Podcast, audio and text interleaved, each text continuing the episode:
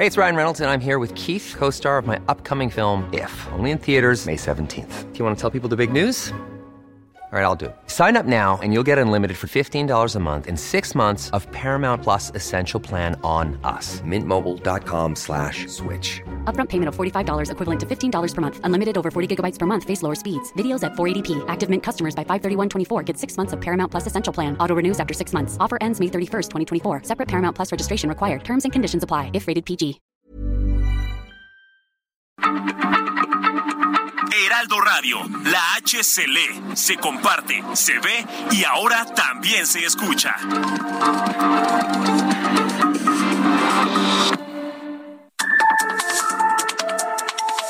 De norte a sur, las coordenadas de la información. Con Alejandro Cacho.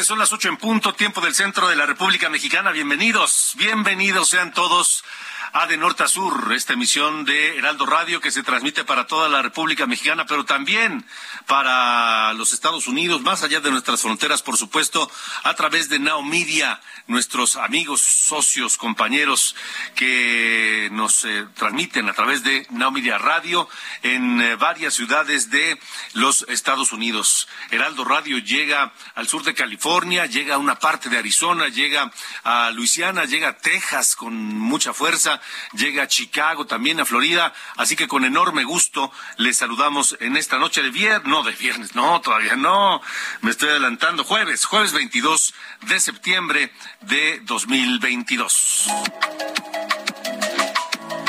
Y ya que hablamos de Estados Unidos y de Texas, donde le insisto, eh, Heraldo Radio tiene una enorme presencia, eh, quiero detenerme y por eso se lo comentaba ayer cuando eh, el eh, gobernador de Texas, Greg Abbott, emitió una orden ejecutiva para designar a los cárteles del narcotráfico como organizaciones terroristas. ¿Qué implicaciones tiene esto? ¿Qué implicaciones tiene que el gobernador Abbott designe a los cárteles mexicanos, a los narcotraficantes mexicanos como terroristas? No es solamente una declaración política. Sí, el gobernador Abbott hoy es gobernador de Texas. En noviembre se quiere reelegir como gobernador de Texas, pero luego querrá ser candidato presidencial de los de Estados Unidos por el Partido Republicano, que es el mismo partido de Donald Trump. Y Greg Abbott ha dado muestras de ser un mini Donald Trump. Y si llegara a ganar la presidencia de los Estados Unidos Greg Abbott, ojo, cuidado, porque si llega la presidencia de los Estados Unidos Greg Abbott con la idea de declarar a los cárteles mexicanos organizaciones terroristas, vamos a tener algunos problemas, porque es, eh, no solamente es una declaración política, sino abre las puertas. La simple declaración de organizaciones terroristas a los cárteles o de terroristas a los narcotraficantes abre las puertas a varias posibilidades. Habría, por ejemplo, operaciones encubiertas y operativos de fuerzas armadas de Estados Unidos en México con el pretexto de capturar terroristas? Es una de las posibilidades y sobre eso platicaré esta noche aquí, de norte a sur, con el doctor Jesús Gallego Solvera, especialista en política exterior y profesor del Centro de Relaciones Internacionales de la Facultad de Ciencias Políticas y Sociales de la UNAM.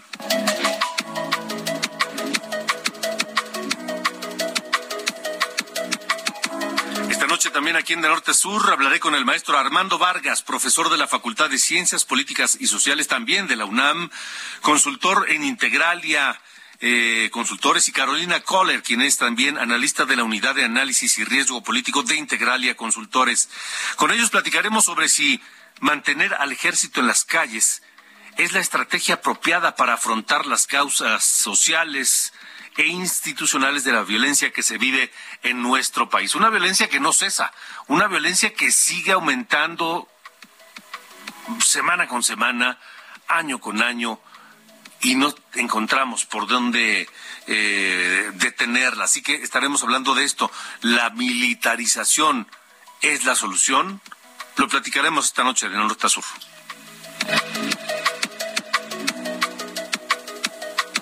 Cómo le fue de temblor? ¿Cómo le fue esta madrugada, una con dieciséis? Apenas nos estábamos yendo a dormir algunos cuando un nuevo sismo fuerte, 6.9 magnitud en la escala Richter, con epicentro en Cualcomán, otra vez en Michoacán, la misma zona donde ocurrió el sismo del pasado lunes 19 de septiembre. Se reportan más afectaciones en Michoacán y en Colima. En la Ciudad de México se confirmaron dos personas muertas. Tendremos el reporte completo esta noche aquí de norte a sur.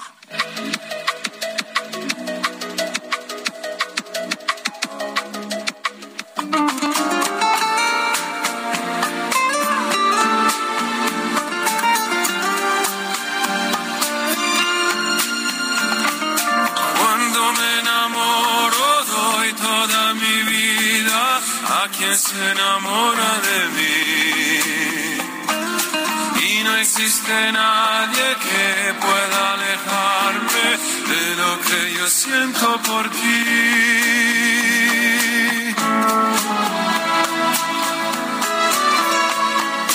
Dicen que no sabré. Bueno, bueno, se ve que la selección musical de hoy lo hizo una mujer porque Estamos muy románticos. Diana Bautista, ¿cómo estás? Buenas noches. Buenas noches, Alejandro. Buenas noches al auditorio. Un poco de velocidad dirían por ahí. Eh, hoy escuchamos Cuando me enamoro de Andrea Bocelli, que hoy festeja su cumpleaños 64. Nació el 22 de septiembre de 1958 en la Jatico, provincia de Pisa, Italia. Eh, pues como sabrán, eh, a causa de un glaucoma congénito y un accidente cuando jugaba fútbol a los 12 años, se le produjo una hemorragia cerebral por lo que perdió la vista. Entonces, bueno, después eh, de mucho tiempo eh, toma su carrera como cantante y tenemos piezas como las de esta noche, Cuando me enamoro, de Andrea Bocelli, Alejandro. Pues eh, gran voz, ¿no? La de, la de Andrea Bocelli, por supuesto, voz inigualable, que nos estará acompañando en la parte musical de Norte a Sur esta noche de jueves. Así es, Alejandro, también estaremos escuchando un poco de Pérez Prado y también un poco de rock. Vamos a escuchar a John Jett para pues festejar también cumpleaños. Vamos a estar un poco variados esta noche. Variaditos este jueves. Muy bien, muy bien, Diana Bautista, gracias. Gracias, Alejandro. Tú me conoces bien.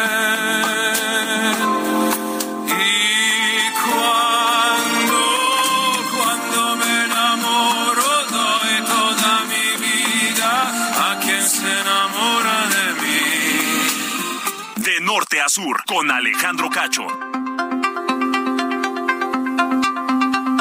8 de la noche con siete minutos, ocho con siete, estamos en de norte a sur. Yo soy Alejandro Cacho y les recuerdo que tenemos un, un teléfono, una línea para estar en contacto con ustedes a través del WhatsApp, que es el 55 45 40 89 16. Lo repito con más calma, le doy tiempo a que busque alguna manera de anotarlo y tenerlo a la mano en caso de que nos quiera comentar lo que sea, sugerir, opinar, porque este, este programa finalmente lo hacemos juntos, lo hacemos ustedes y nosotros cada noche.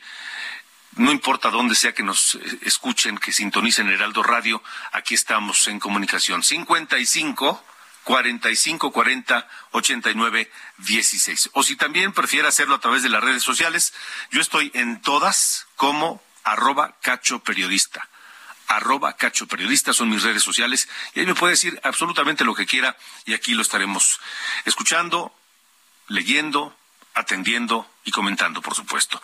A las ocho con ocho tenemos, por supuesto, vámonos al primer asunto, porque este que ha sido el tema de las últimas eh, semanas, de las últimas semanas, eh, pero no solamente de los últimos años, de los últimos sexenios, que es la presencia militar en las calles haciendo labores de seguridad pública. Ayer, ayer el Pleno del Senado de la República en una eh, sesión sumamente eh, complicada, tensa, eh, donde las posturas se enfrentaron, chocaron de manera fuerte entre la oposición y, o lo que queda de ella, y Morena, eh, se decía, es que ayer Morena eh, fracasó.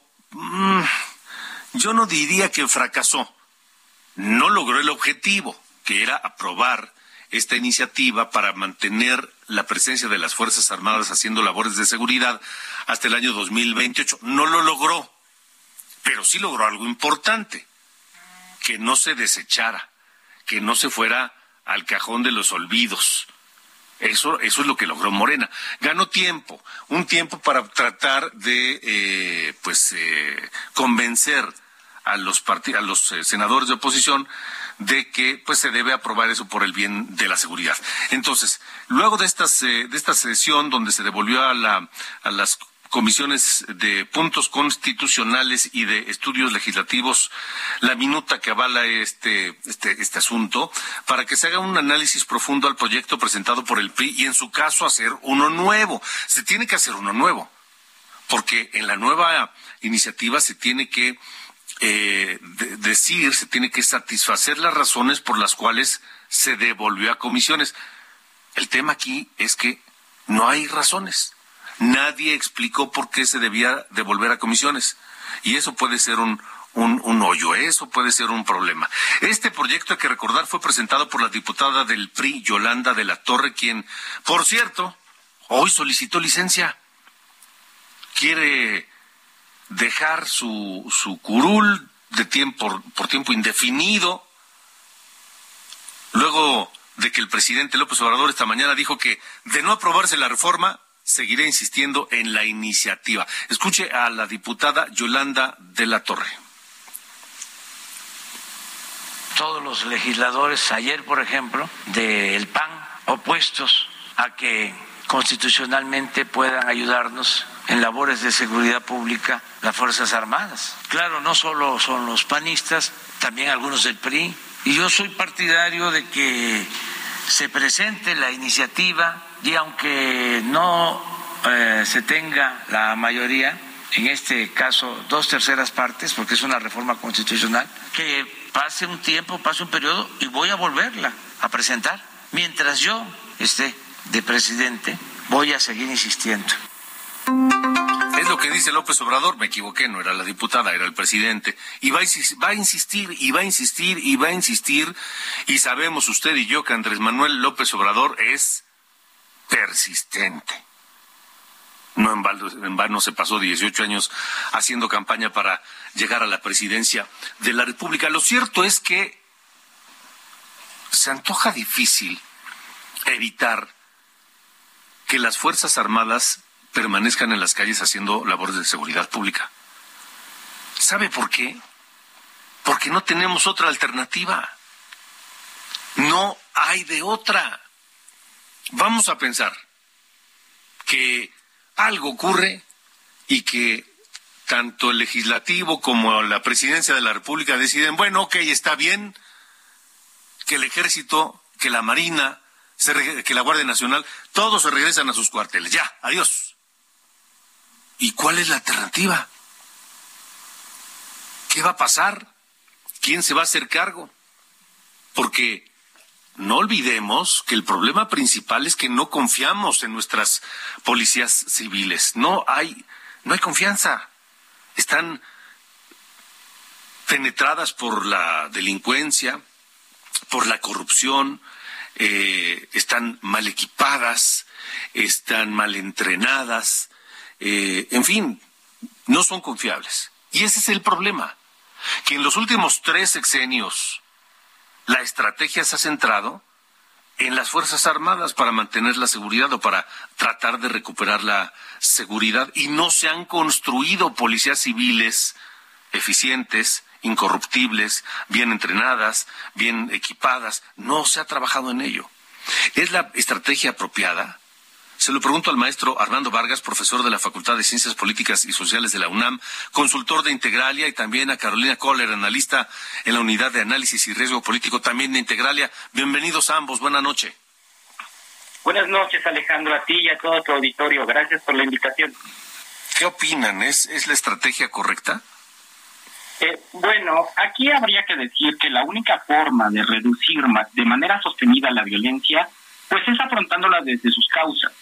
Todo lo demás será en el mejor de los escenarios un paliativo cuando no un desperdicio multitudinario de recursos. Creo que a partir de esta premisa es posible discutir la potencial efectividad de las acciones del gobierno. El problema con la militarización es precisamente que no responde a las causas de la violencia. Existe una desarticulación entre la naturaleza del problema y la respuesta del Estado. Por eso es lógico que los homicidios dolosos se mantengan en niveles altísimos a pesar de las reducciones que se presumen en este sexenio. Considerando los datos del Secretariado Ejecutivo, el mínimo histórico se registró en 2007 y desde 2017 no bajamos de 20 homicidios dolosos por cada 100.000 habitantes. Además, se puede observar una clara continuidad con respecto a la magnitud de la violencia entre los últimos años de Peña Nieto y los primeros de López Obrador. A partir de aquí podríamos plantear al menos tres cuestiones. ¿Cuáles son las causas de la violencia? Es cierto que la violencia se está reduciendo en México y esa reducción responde a la militarización de la seguridad pública. Tal como son las cosas actualmente, Alejandro, nosotros vemos más riesgos para la población en la militarización de la seguridad pública. Ahora, eh, em, Carolina, ¿algún comentario? Sí, claro. Buenas noches, Alejandro, y a todo tu auditorio. Muchas gracias por la invitación. Eh, justo de la mano con lo que acaba de mencionar Armando, eh, en un reporte de Integralia que elaboramos este mes, eh, resaltamos riesgos al respecto de la militarización. Dentro de estos, en línea con lo que se ha mencionado, es que existe una estrategia de seguridad deficiente, porque no existen estas políticas que erradiquen el problema de raíz. Asimismo, eh, como tú ya mencionaste, no confiamos en la policía, en la policía local. Entonces estas policías estatales y municipales se hacen a un lado, se quedan en segundo plano, pero aquí sí me gustaría destacar que existe un alto nivel de aprobación a la Marina y a la Sedena y de cierta medida a la Guardia Nacional. Esto con datos de la ENSU. Y finalmente, pues, eh, poco a poco se está eh, politizando el ejército. Entonces, eh, creo que es importante, más que una militarización, un estudio real de cuáles son las causas de la violencia y hacer políticas específicas o especializadas en este tipo de, problemas para realmente reducir la violencia. Igual, pues los invitamos a consultar el reporte por si quieren un poco más de datos. Por favor, ¿dónde se puede consultar? Sí, en la página de Integralia, que es integralia.com.mx. De acuerdo, integralia.com.mx, ahí el reporte completo. ¿Hay alternativa? Les pregunto a ambos, ¿hay alternativa? ¿No sería México el primer país en donde las Fuerzas Armadas se hagan cargo de la seguridad pública? Eh, ¿Tenemos alternativa? ¿Cómo lo ven ustedes?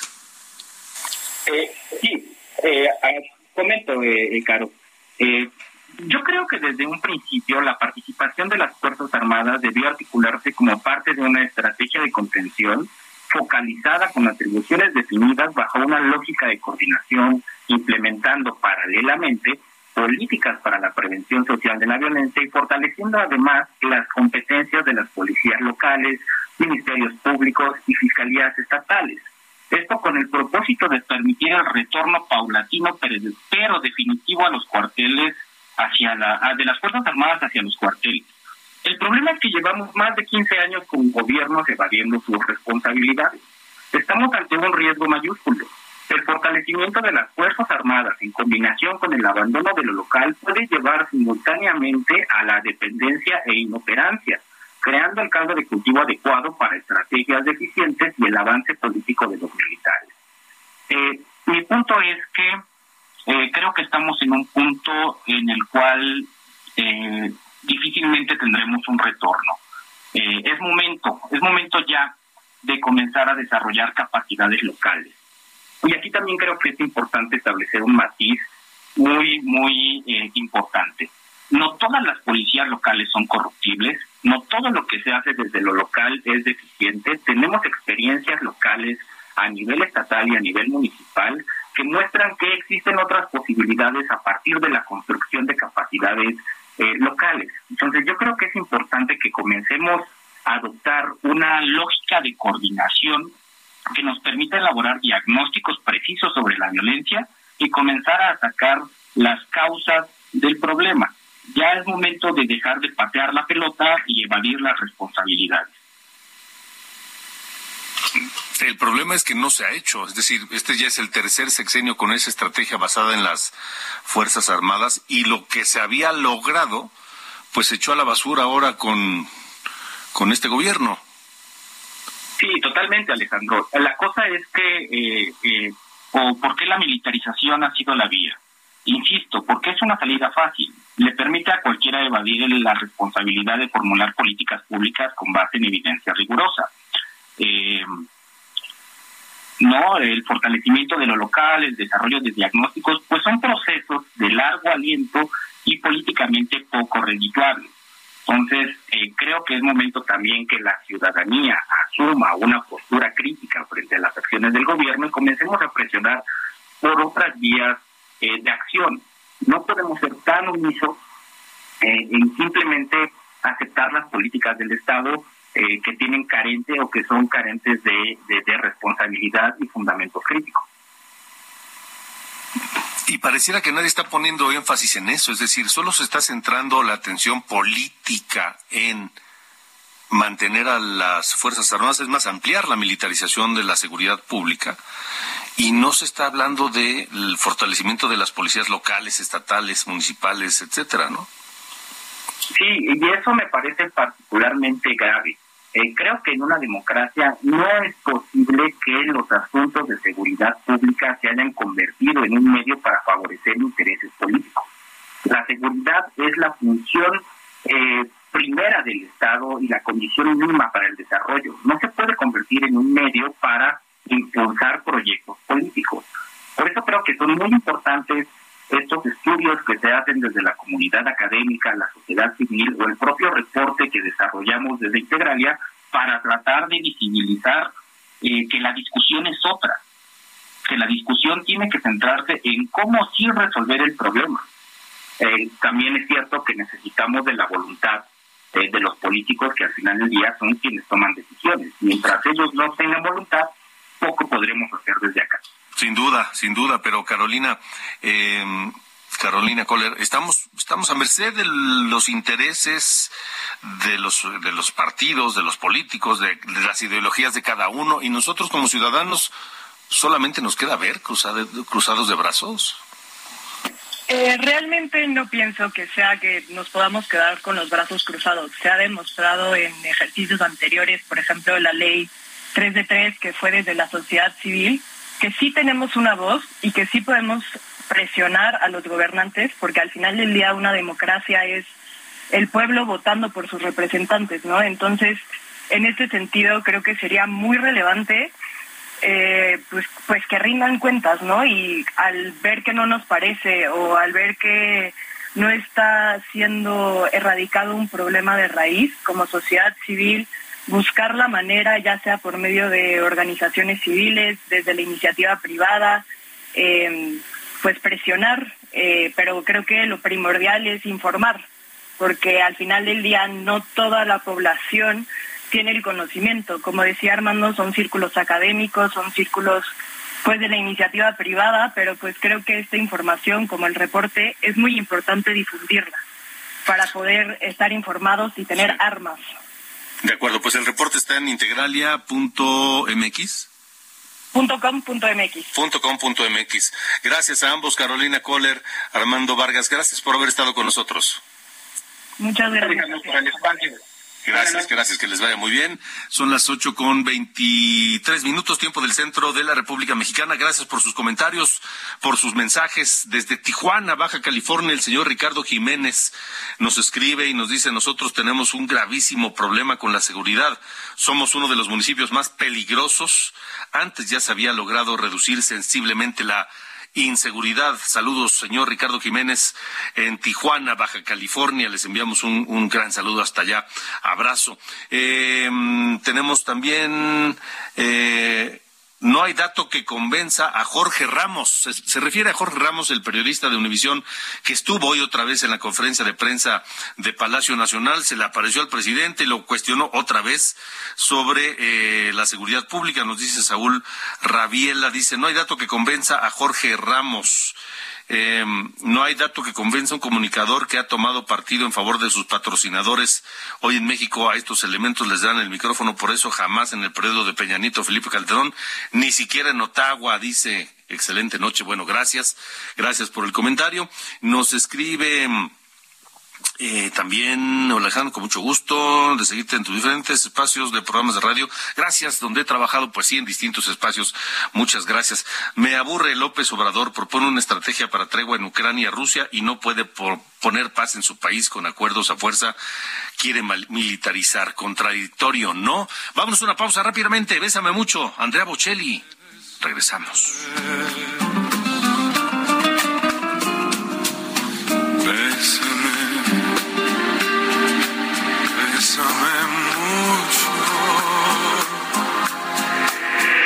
norte a sur. Con Alejandro Cacho.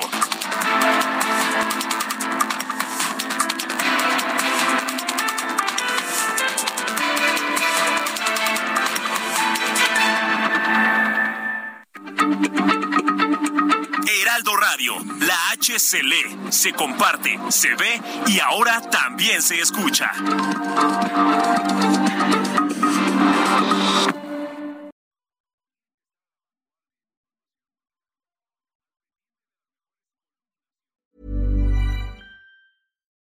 Millions of people have lost weight with personalized plans from Noom, like Evan, who can't stand salads and still lost 50 pounds. Salads, generally, for most people, are the easy button, right? For me, that wasn't an option. I never really was a salad guy. That's just not who I am. But Noom worked for me. Get your personalized plan today at Noom.com. Real Noom user compensated to provide their story. In four weeks, the typical Noom user can expect to lose one to two pounds per week. Individual results may vary.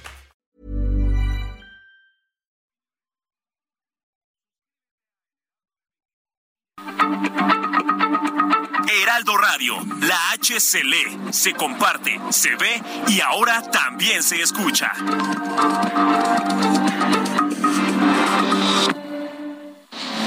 De norte a sur, las coordenadas de la información. Con Alejandro Cacho.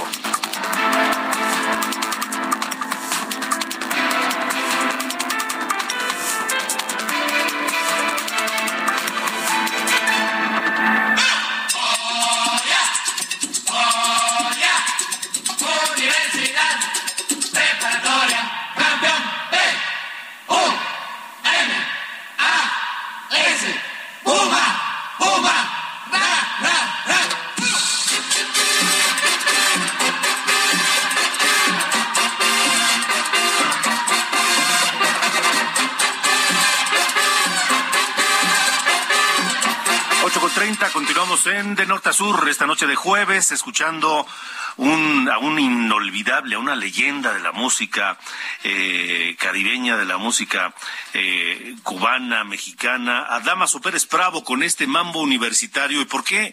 ¿Por qué se preguntarán usted por qué el mambo universitario? Bueno, pues porque el 22 de septiembre de 1910 cuando se conmemoraba y se festejaba el centenario de la independencia de México, se inauguró la Universidad Nacional. Fue Porfirio Díaz quien presidió aquella ceremonia y el discurso de apertura lo hizo, lo dio, ni más ni menos que el gran Justo Sierra. Así que con esto recordamos 22 de septiembre de 1910, el inicio, la inauguración de la Universidad Nacional y luego vendrían 50 años después el mambo universitario.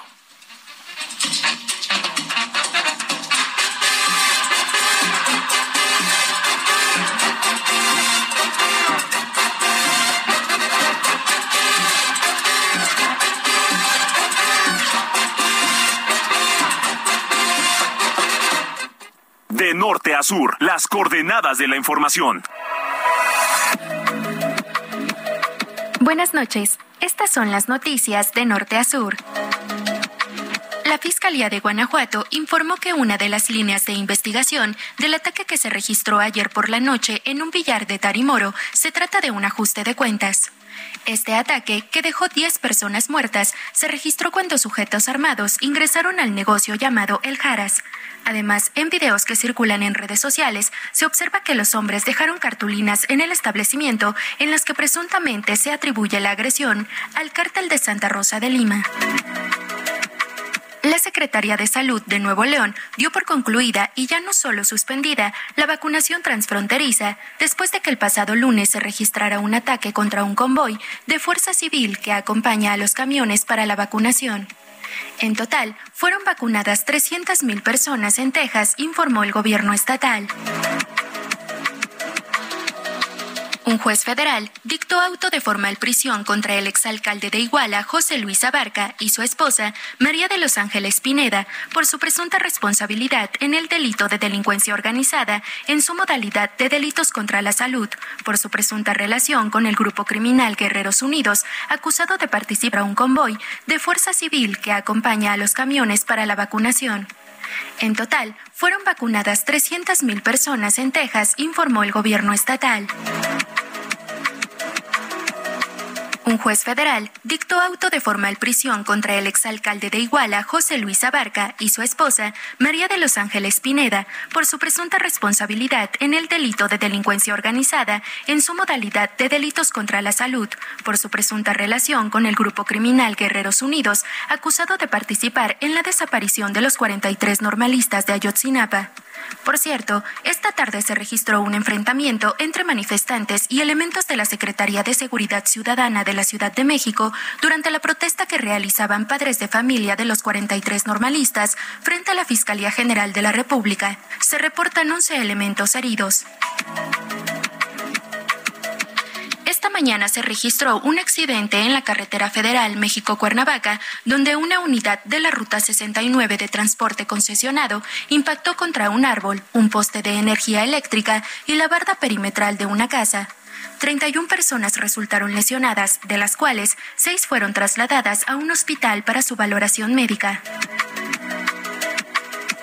Nuevamente, el embajador de Estados Unidos en México, Ken Salazar, visitó Palacio Nacional.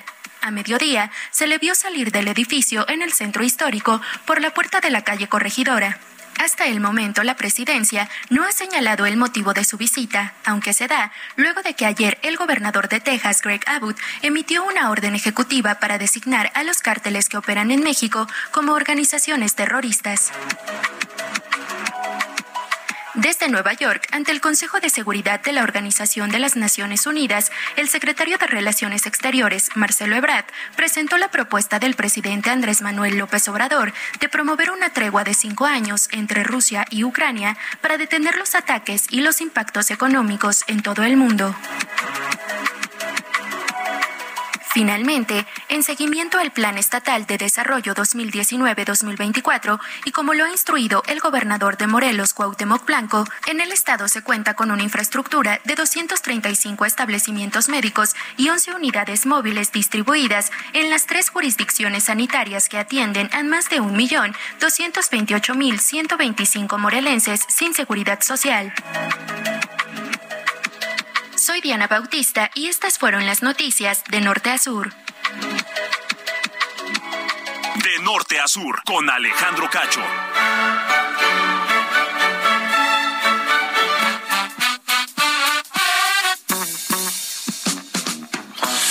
¿Qué pasa, mi querido Sir Allende, Carlos Allende? Noche de jueves, ya huele a viernes. Este, ¿qué? ¿Se ve de fiesta, de reventón? No, ya este, ya de antro. cosas, este, ya, ya, ya, ¿ya ahorraste? Ya. Sí, más que ya, para como están las cosas de, de la costadera y de la inflación, mano, sí hay que hasta ahorrar un par de quincenas para salir al, a, a- a arrastrar el guarache, ¿no? Tú porque eres fifí, con un par de quincenas te alcanza. Bueno, tienes razón, sí, hay- habrá quien... Bueno, depende a dónde vayas, ¿no? También, o sea, si te quieres ir a, a que su polanco, pues obviamente te va a salir en una feria, pero pues, si no te vas a una eh, chelería, ¿no? A estas este, cervecerías que luego va- levantas una piedra y salen tres, también ahí te puede salir un poco más. ¿Tres qué? Tres, tres cervecerías, ¿no? Ah, Estas que, ah, sí, ya sabes que dan con micheladas y no sé qué. Ajá. Pues bueno, ya sabes, se volvió famosillo. Hablando de eso, señor Cacho, el tema de la inflación, hoy, eh, bueno, hoy en, tempranito en la mañana, el INEGI publicó el dato para la primera quincena de septiembre, 8.76% anual es el dato de inflación. Eh, se esperaba un poquito bajo, más, más abajo más bien, 8.72 era el como consenso entre toda la, la, eh, la, gente que está enterada de estos asuntos. Digo, es una diferencia marginal, pero esa diferencia luego pues, pone nerviosos a más de uno, ¿no? Algunos datos de este eh, dato es que este es el peor dato para una primera quincena desde diciembre del 2000. O sea, ya tenemos casi 22 años de que no tenemos un dato tan malo en, para, una, para la primera quincena de algún mes. Em, luego, lo que aportó más al índice, lo que tuvo más incidencia, digamos, en el, en el índice inflacionario, fueron los alimentos y las bebidas no alcohólicas. Eh, ambos productos, ambos tipos de productos fueron responsables por casi la mitad del impacto en el 8.76% de inflación. O sea, una cantidad brutal la incidencia que tiene en el, tema de inflación a nivel eh, nacional. En los últimos 12 meses, la comida y la bebida no alcohólica ha subido 14.5% su costo. O sea, y aquí, la neta, está bastante, bastante canijo el asunto. Ahora, hablando de cosas canijas, la parte de los alimentos. Me puse a revisar los que los productos que están considerados dentro del PASIC, no esto el plan contra la inflación y la carestía del gobierno, que eh, pinta para servir para dos cosas, ¿no? Para nada y para lo mismo. Porque eh, un producto no ha habido un solo producto no es cierto, uno, solamente uno de los 24 productos que tiene considerados en esta canasta, digamos, de, entre comillas, protección, ha bajado, es el pollo. El resto ha seguido subiendo desde que fue presentado este plan eh, a la mitad del año. Entonces, digo, no, no creo que una tasa de éxito del 4% tenga muy feliz al presidente y por eso fue a hablar con eh, Maseca y no toda esta gente para tenerlo. Y nada más para terminar, el próximo jueves eh, está agendada una nueva eh, reunión de política monetaria en el Banco de México, donde seguramente van a subir la tasa de interés entre 0.5 y 0.75%, lo que marcaría la onceava eh, el onceavo incremento consecutivo en la tasa de interés de referencia de nuestro Banco Central. Punto y aparte, lo que dije ayer, este nivel de inflación es vuelve prácticamente imposible que se cumpla el pronóstico de crecimiento de 3.2 que hizo la Secretaría de Hacienda para calcular el presupuesto de 2023. Luego no digamos que, ay, no alcanzó el dinero, no sé qué, no, porque Hacienda andaba con un ojo alegre que ahí te encargo, calculando los, eh, el gasto y la recaudación, el crecimiento del año que entra este nivel de inflación, que se estima incluso que eh, termine por ahí del 9, 9.2% anual en diciembre, eh, vuelve de verdad muy complicado el panorama para cumplir los pronósticos de crecimiento de la Secretaría de Hacienda para 2023. ¿Apostamos? No, pues yo también estoy diciendo que no. ¿Tú estás diciendo que sí? No. Ah, estamos en la misma.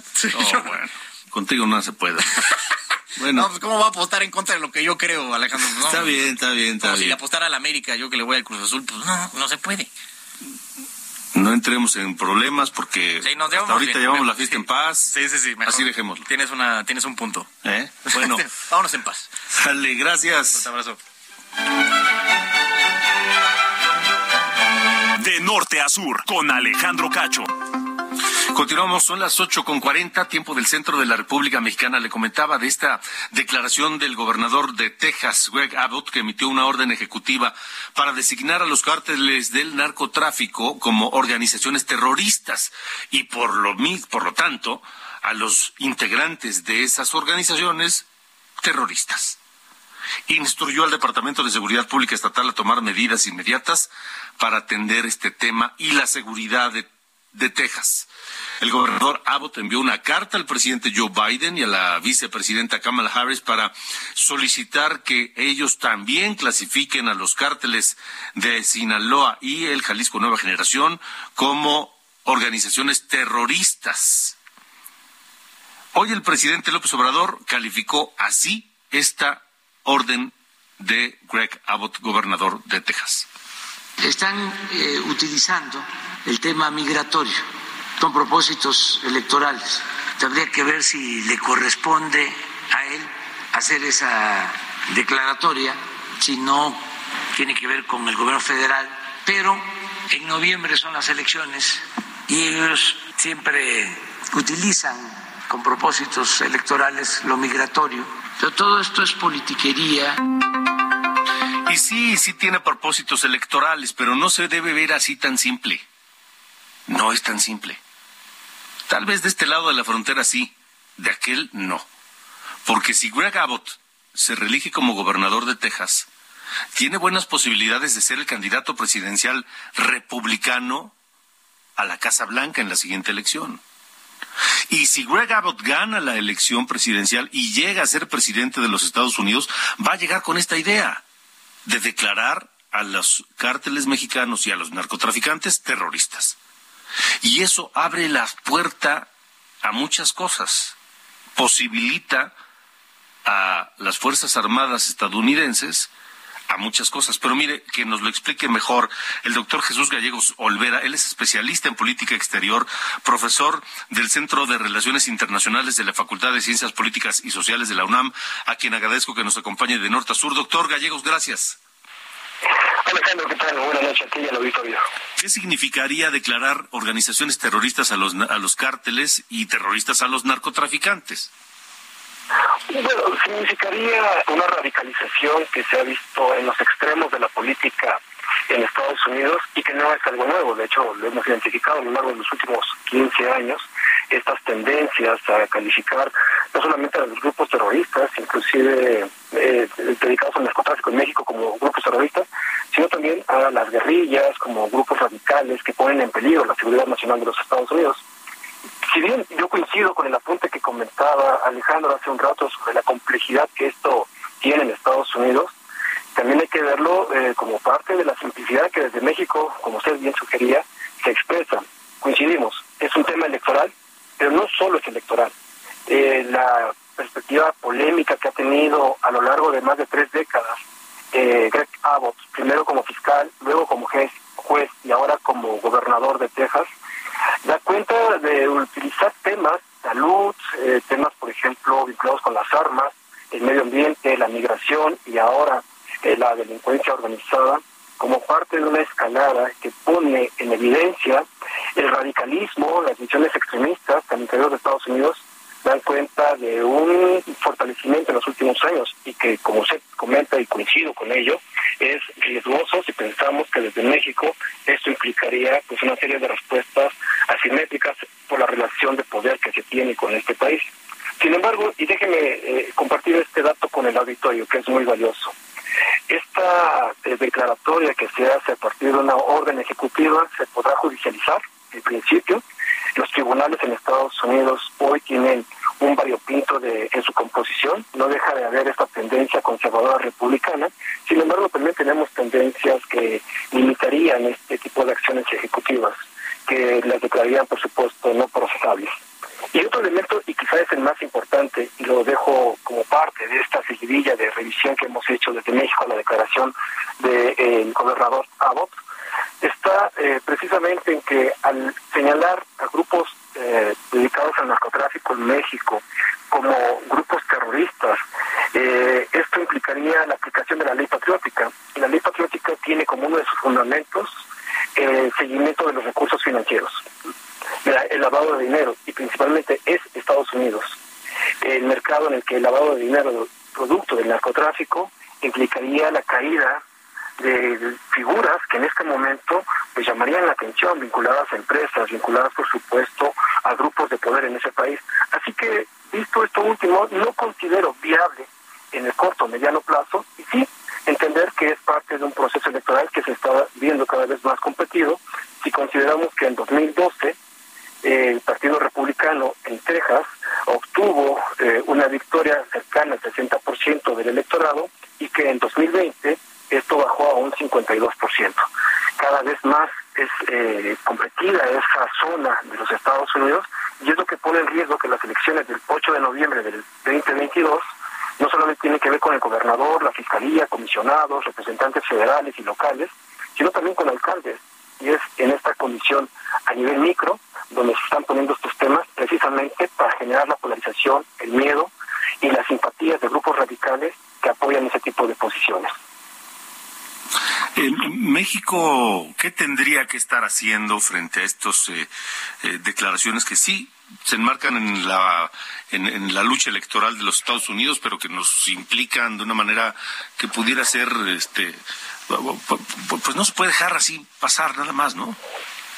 No, definitivamente, Alejandro, no se puede dejar pasar. Lo que se tiene que hacer es precisamente lo que ya la Secretaría de Relaciones Exteriores ha comenzado a llevar a cabo en otros temas, como el de las armas, que es el llevar a los tribunales este tipo de decisiones eh, ejecutivas a través, por supuesto, de mecanismos que ofrece en Estados Unidos el lobby, que ofrece, por supuesto, también la participación de grupos eh, de interés vinculados al Partido Demócrata y que vean en esta posibilidad también una condición que les permita ganar espacios políticos electorales en Texas.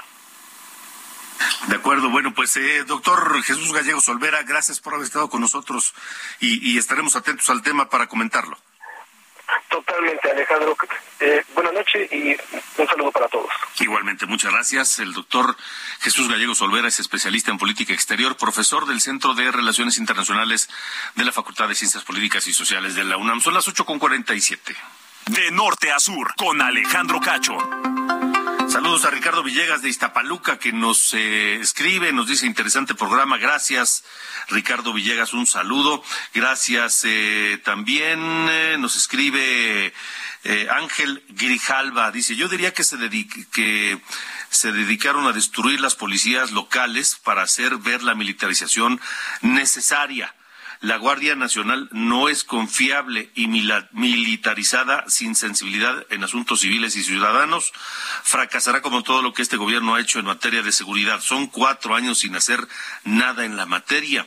¿Cómo va a cambiar o ser mejor si no han demostrado eficiencia, efectividad o un resultado positivo y se han mostrado abuso y violaciones hacia la población civil y no así contra el crimen y el terrorismo, nos escribe Ángel Grijalva. Gracias Ángel por, por este mensaje. No nos dice de dónde nos escribe, pero se agradece igualmente.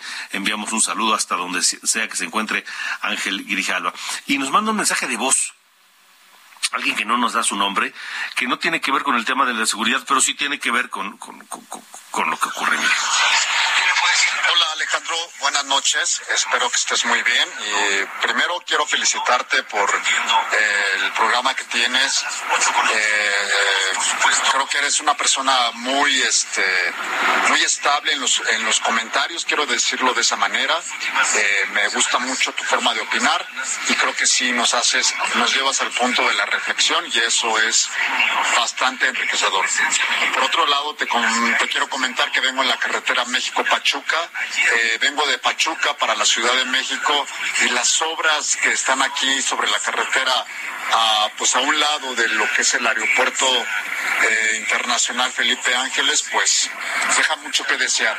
Y todos los días es lo mismo y no avanzan, y no avanzan. Pues bueno, era lo que te quería comentar y muchas felicidades por el programa. Saludos cordiales. Gracias, saludos también. De regreso no nos da su nombre, pero agradecemos el mensaje, agradecemos lo que nos dice. Y aquí está la línea 55 45 40 89 16 para que nos llamen y nos digan lo que quieran y hagamos juntos esta, este, este programa, hagamos juntos este, esta emisión de norte a sur a través de El Heraldo Radio. Carlos Navarro, tienes el reporte, el saldo del sismo, el susto de esta madrugada. Te escuchamos. Buena noche. Buenas noches, Alejandro. Te saludo con gusto a ti, al auditorio, y te comento que lamentablemente dos personas fallecieron en la ciudad de Mico tras el sismo de la madrugada de hoy con epicentro en Michoacán, informó la jefa de gobierno Claudia Sheinbaum. Una persona perdió la vida en la alcaldía Coyacán por un infarto, mientras que otra por un golpe en la cabeza en la alcaldía Cuauhtémoc. La mandataria capitalina informó que si lo requieren las familias de los fallecidos, la Comisión de Víctimas de la Ciudad de México les brindará el apoyo. Escuchemos.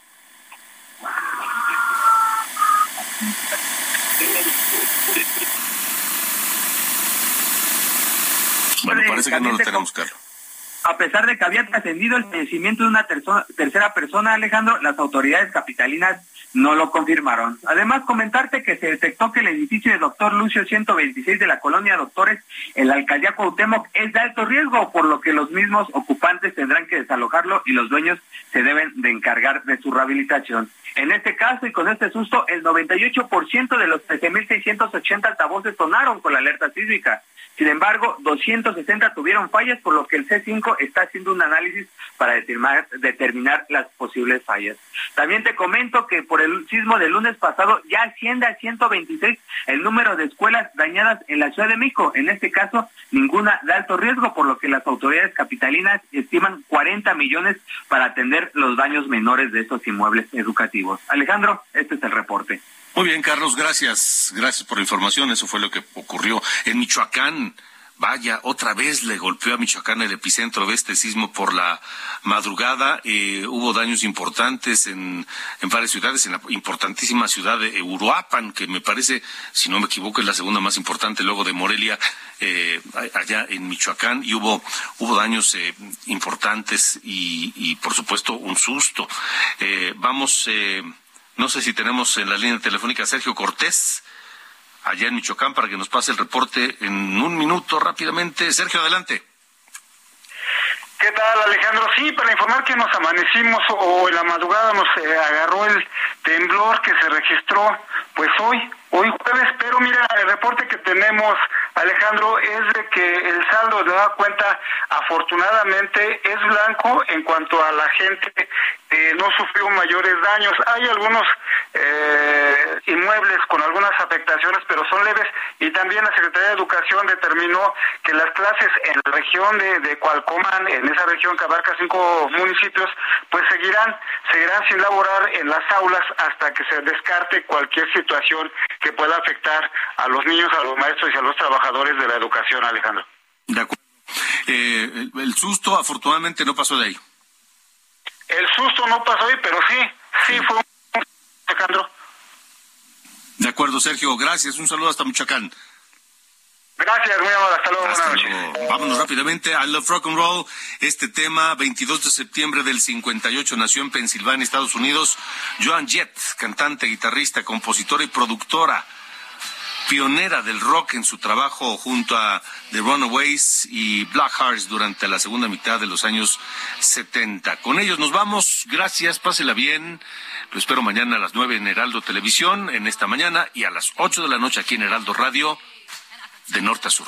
Pase una gran noche. Hasta mañana.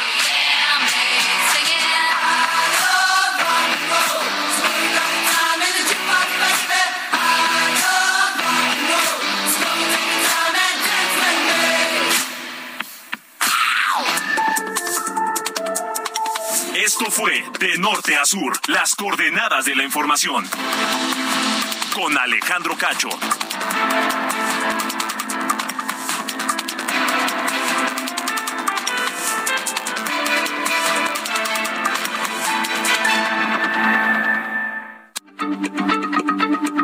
Heraldo Radio, la H se lee, se comparte, se ve y ahora también se escucha.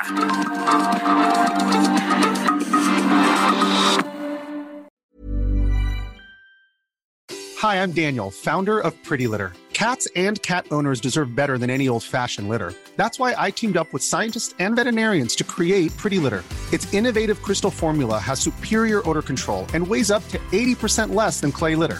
Pretty Litter even monitors health by changing colors to help detect early signs of potential illness. It's the world's smartest kitty litter. Go to prettylitter.com and use code ACAST for 20% off your first order and a free cat toy. Terms and conditions apply. See site for details.